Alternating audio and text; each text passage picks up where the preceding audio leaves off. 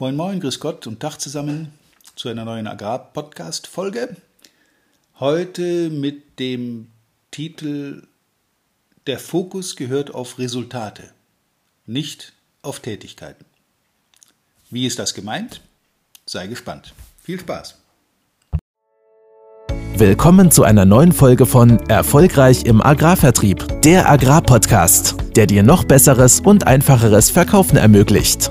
Auch heute hat dein Vertriebsexperte Walter Peters wieder spannende Themen zusammengestellt, die die Agrarbranche umtreiben und bewegen. Wir wünschen viel Spaß beim Zuhören und hoffen, dass du einige der Strategien noch heute in die Tat umsetzen kannst.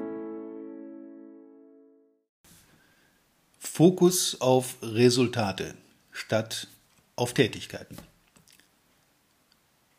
Was ist damit gemeint? Nun, relativ einfach. Ich treffe immer in Trainings oder auch im normalen Job auf eine Menge Leute, die so berühmte To-Do-Listen abarbeiten. Also die sich klein aufschreiben auf einen Tages-, Wochen- oder Monatsplan, Tätigkeiten, die sie erledigen müssen.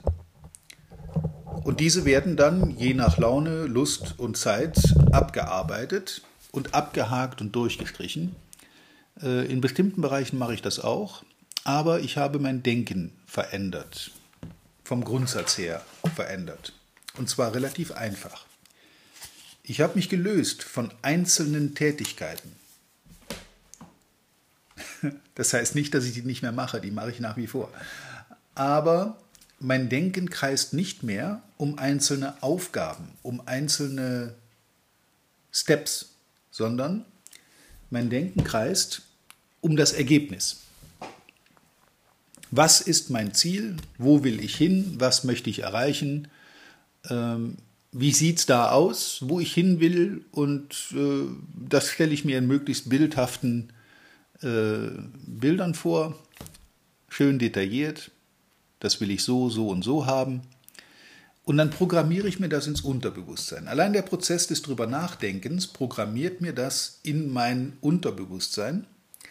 Und mein Unterbewusstsein sorgt dafür, dass ich dann Tätigkeiten hinten runterfallen lasse, die mich diesem Ziel nicht näher bringen.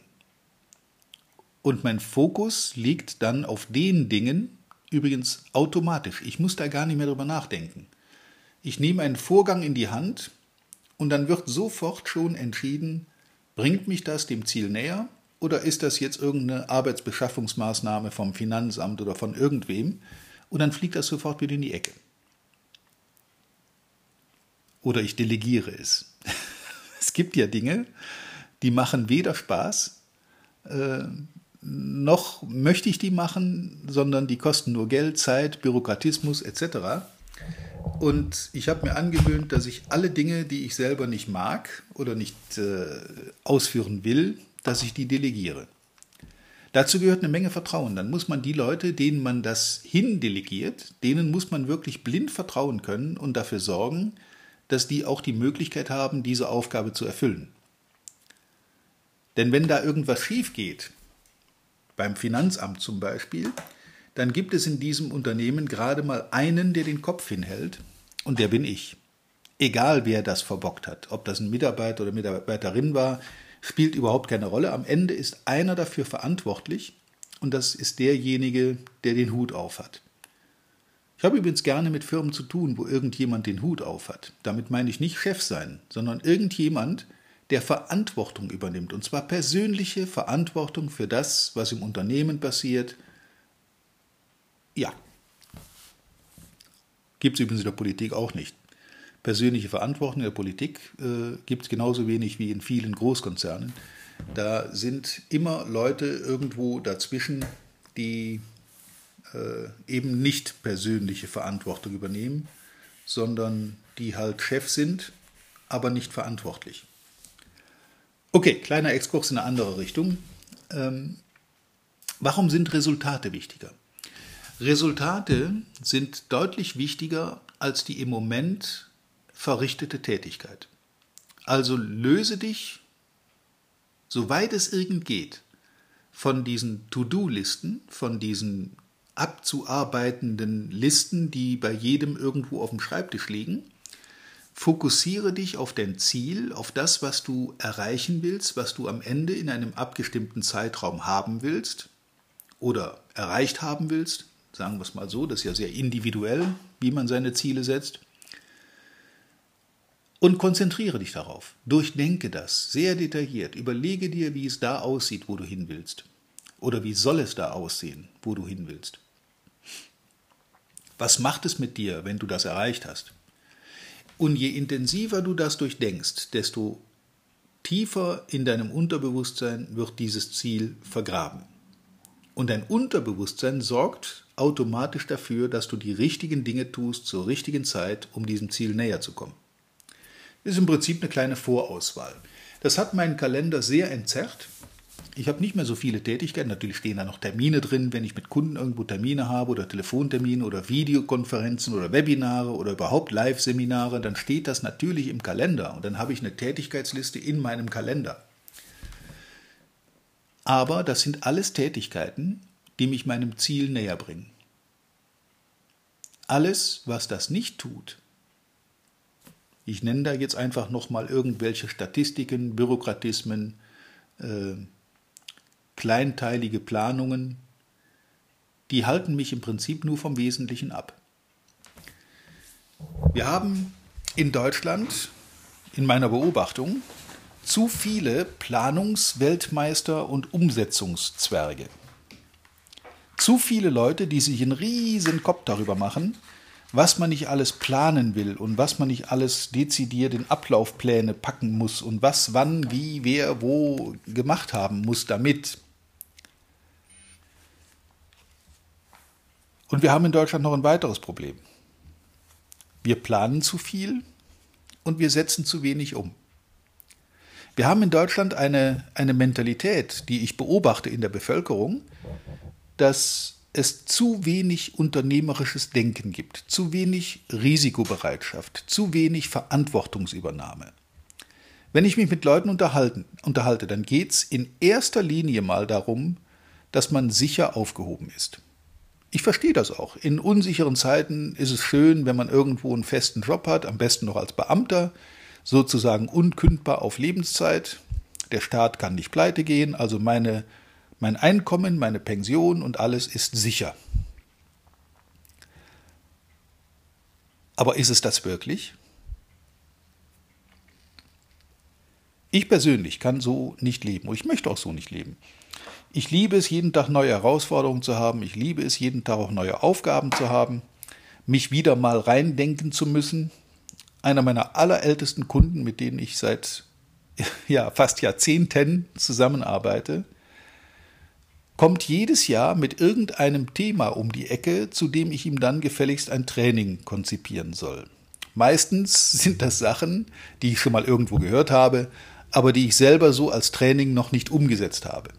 Das zwingt mich dazu, ich liebe das übrigens, wenn der wieder mal um die Ecke kommt und mir irgend so einen Begriff hinschmeißt und sagt, wir müssen an dem Thema was machen. Ja, und dann habe ich weitgehend freie Hand und mache mit seiner Mannschaft dann mal ein oder zwei Tage zu diesem Thema ein Training.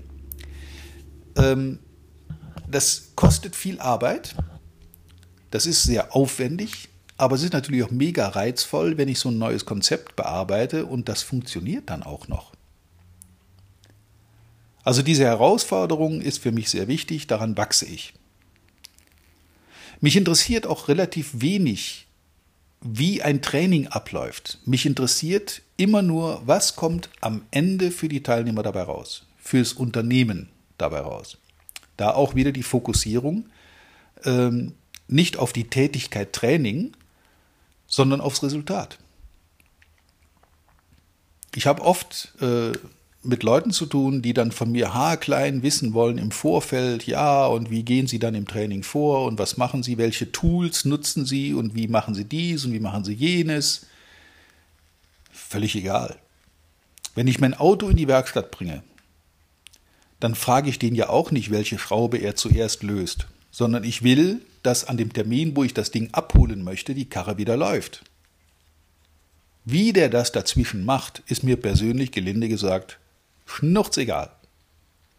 Hauptsache, der kriegt das Ding am Termin zum Laufen und zwar so, dass ich damit zufrieden bin und wieder fahren kann. Alles andere ist für mich erstmal nur belastendes äh, Material, was mir die Hirnbindungen blockiert. Da möchte ich eigentlich gar nichts mit zu tun haben.